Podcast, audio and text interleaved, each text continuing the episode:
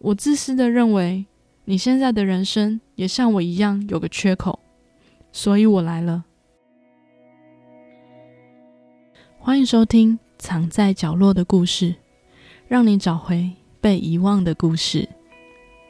今天的主题是偶然与想象的再一次。这部电影获得二零二一年柏林影展评审团大奖银熊奖、台北电影节观众票选奖的外语片冠军，并且打破香港二零二一年度万人票房观影纪录。本部电影呢是由三个短篇故事所组成。由导演冰口龙介执导，而本次的百合线主题是第三者的短篇故事。再一次，讲述一位女子收到了同学会的邮件，特别从东京返乡参加聚会，只为了与曾经熟悉的女孩再次相遇。因为才刚刚看完这部电影，很有感触，想趁机先跟大家分享心得。上次预告的韩国网络百合短剧会在尽快更新给大家的。如果你是第一次听到这个节目，这个节目主要是讲解百合剧情及有关自我成长的故事。如果你对这类主题有兴趣，可以考虑订阅我的节目或追踪我的 IG。那么话不多说，马上进入我们的主题吧。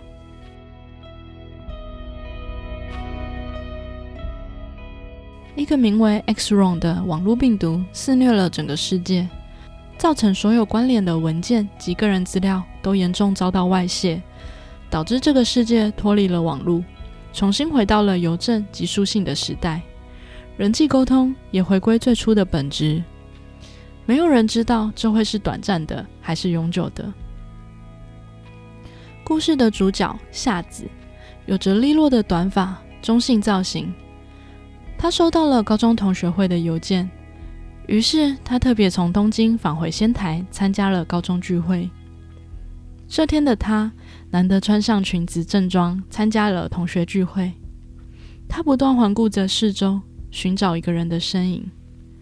他期待见到那个女人，可惜的是，那个人并没有出现。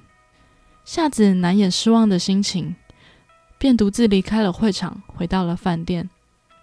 他失落的躺在床上。似乎在想着什么，或是在后悔着什么。隔天的中午，夏子一个人前往高中时期时常光顾的猪排店用餐。那充满怀念的滋味，让夏子感到十分的幸福。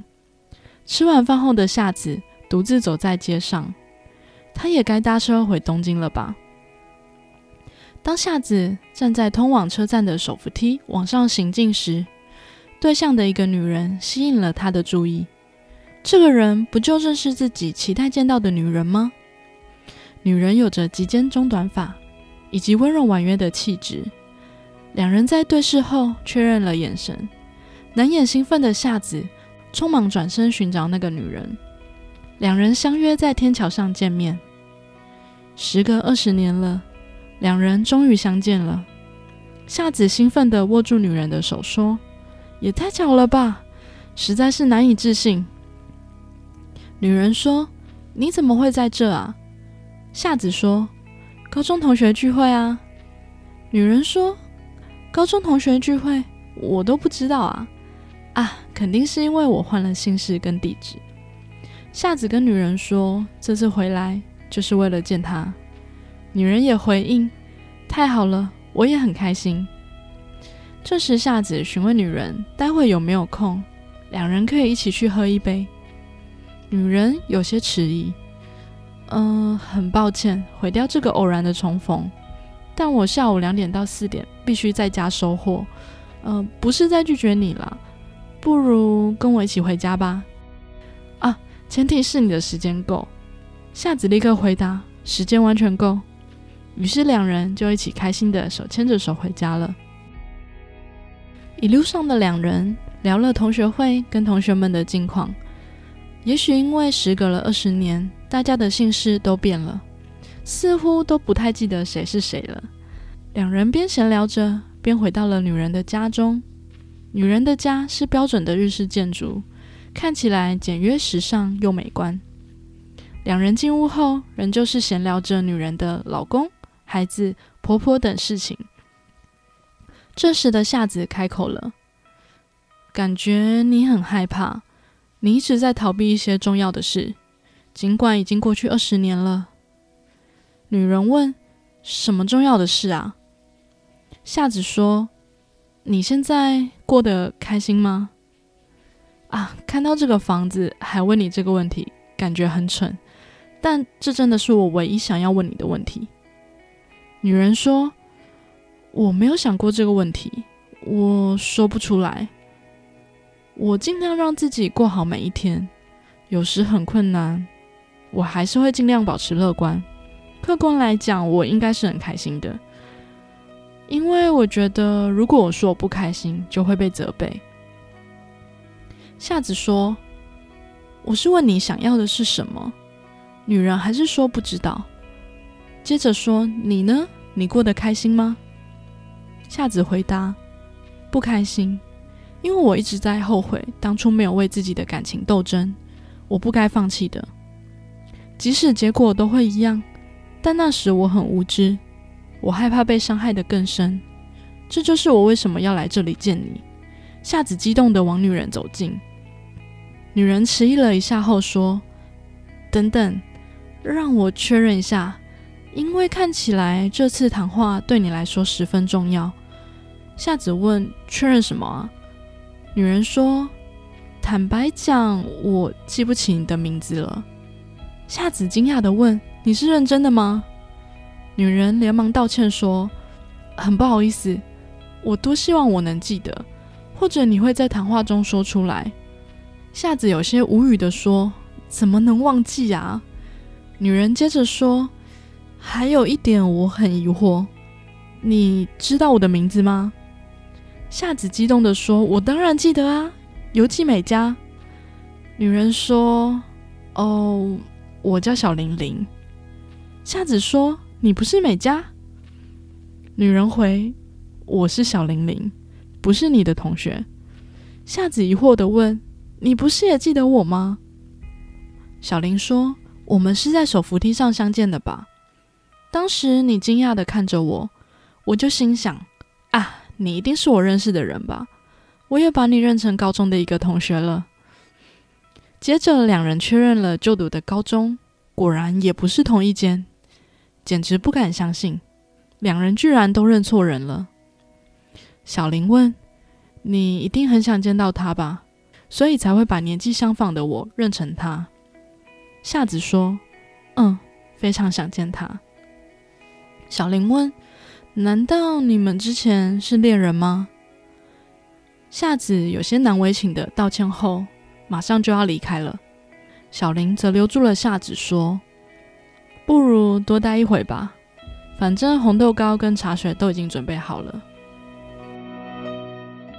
接着，两人聊起了夏子的故事。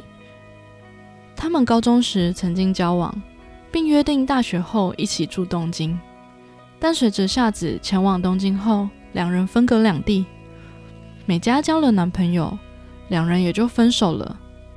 小林沉默了一下后说。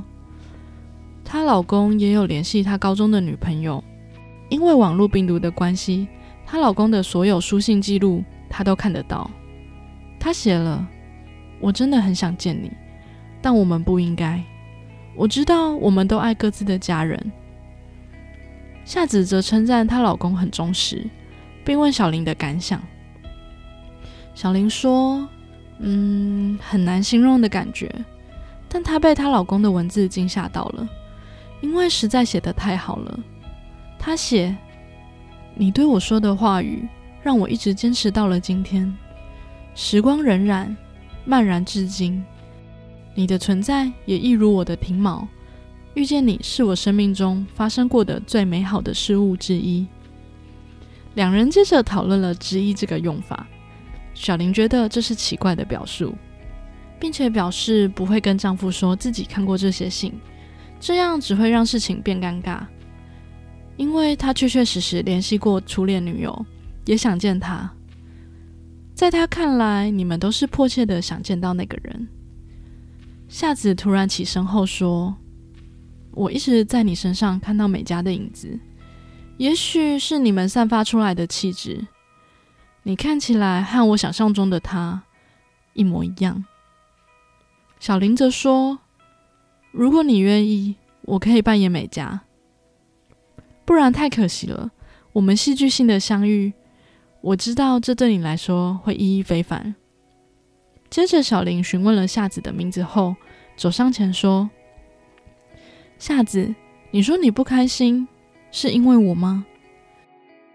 夏子则说：“算了吧。”小林接着说：“在我之后，还有跟别人约会吗？”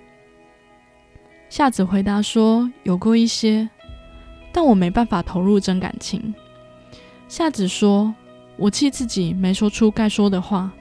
你给我打的最后一通电话。”当时我在涩谷的市中心，街上熙来人往，伴随流行歌曲，十分嘈杂。但你的声音我还是听得清清楚楚，你的语气听起来很坚决。在这之前，我就感受到你已经受够了，所以我什么也说不出来。我知道，如果我说出来了，只会让你更痛苦，所以我挂掉电话，断了联络。但当时我想说的是，你是我唯一的爱。你可能会爱上别人，但我做不到。和我在一起可能会让你的人生一团糟，但我还是希望你能选择我。但我不能把这话说出来。我来这里并不是为了从你那得到点什么，我只是想告诉你，当时我不能说的那些话，尽管这会让你很痛苦。但我还是要说出来。我现在明白了，痛苦对我们的人生至重之深。我自私的认为，你现在的人生也像我一样有个缺口，所以我来了。你肯定有一个怎么填也填不上的缺口。小林此时摸着自己的胸口。夏子继续说：“但可惜的是，我也没办法填上它。但是。”我和你有着一样的缺口，我们或许通过这些缺口，依旧连接着彼此。此时，两人都进入了情绪，缓缓的靠近对方。就在这个时候，小林的儿子回家了，打破了两人的对话。夏子匆忙的说自己也该走了，小林则说：“我送你到车站吧。”接着，两人就一路走到了车站。两人依旧聊着老公及小孩。小林说，他也很惊讶，跟夏子说了很多他从来没有跟其他人说过的事。两人走着走着，夏子突然问小林：“那你把我认错成谁啦？”小林回答：“我的一个高中同学，像男生一样的女生。”夏子问：“是很亲密的关系吗？”小林则说：“倒也不是很亲密的关系，只是我们都喜欢弹琴，所以中午休息的时间会不约而同的到音乐教室，边吃边听着对方弹琴。我们在班上不会说话，只有在音乐教室说，是一段很特别的回忆。他去东京后就没有再联络了。”此时，两人走到了今天相遇的手扶梯上。夏子突然转过身说：“不如再来一次角色扮演，这次换我扮演你的同学吧。”于是，两人假装再次偶遇。两人兴奋地聊起高中弹钢琴的事情，聊起近况和对彼此的看法。小林说：“当年能和你说上话，我还偷偷窃喜呢。你那时候放荡不羁。”其实很多人想跟你说上话，你令人敬佩呢。夏子问小林过得好吗？小林则回答没什么大问题，只是有时我想知道我为什么会在这里。回头才发现这么多年来我好像什么也没做成。不过我还算是满意，这是我自己选的路，而且我也知道人不能贪心。但我无法对某件事充满热情了，我不知道该怎么办。时间慢慢的摧毁了我。啊，很抱歉说了这些。夏子连忙回答说：“没有关系，我能告诉你我当时的想法吗？你说大家都很钦佩我，其实不然，我感觉大家都躲着我，只有你是唯一愿意和我说话的人。虽然只是小小的举动，但对我来说意义非凡。你是我唯一的光，无论你在哪，我都能找到你。你的存在给了我力量，你有可以赋予人力量的能力，这是真的，请记住这点。小林笑了，然后说：“但我并没有说每个人都钦佩你，我很欣赏你，谢谢你。”这里已经分不清楚小林说的他究竟是谁了。两人向对方衷心感谢能认识对方，然后彼此告别了。当小林搭着手扶梯往下时，他突然想到了什么，立刻回去追夏子。当他跑了整个天桥后，终于拦住了夏子。夏子惊讶的问：“怎么了？”小林边喘气边激动的说：“我记起来了。”他的名字，她的名字叫西美。两人最后开心的抱在了一起。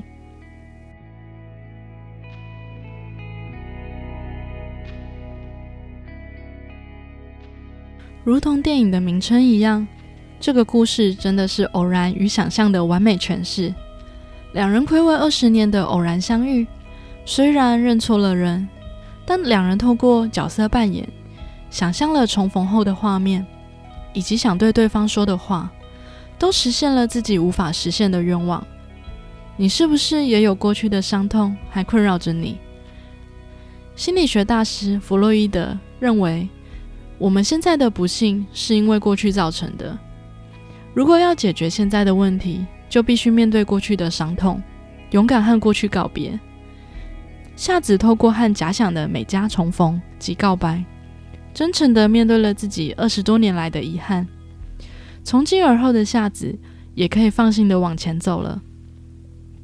而小林则是透过和夏子的对话，重新思考了自己的人生以及自己为什么在这。相信从今而后，他也能更勇敢地面对自己认为幸福的人生，而不是为了家庭放弃自己。两人都透过这次的相遇，成为了更好的自己。当我们学会跟过去告别，我们也一样可以更积极的面对我们往后的人生。但比起弗洛伊德，我更喜欢另一位心理学大师阿德勒的观点。他认为人的过去不会影响未来，完全看你赋予事情的意义是什么。是你选择用过去的伤痛当做你停留在原地不往前的借口。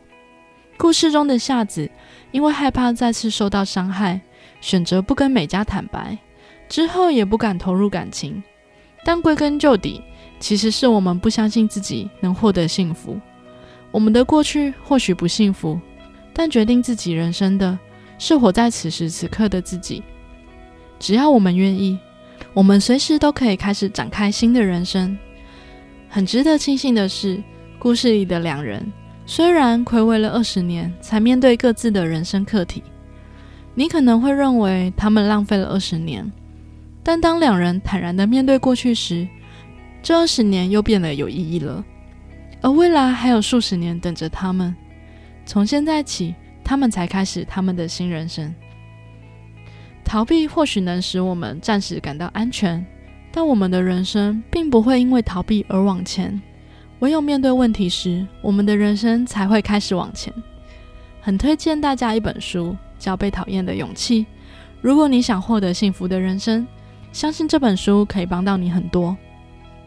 最后送给大家我童年很喜欢的一部经典日剧《求婚大作战》里的一段话：说出你的愿望吧，否则不会让你如愿；去寻找吧，否则不会发现；去敲门吧，否则门不会为你而开。幸福跟奇迹本来就不会以匆匆的姿态出现。如果不去思考及追求，又怎么能获得幸福呢？回归到阿德勒心理学的说法，我们之所以不幸福，在于我们不相信自己能获得幸福。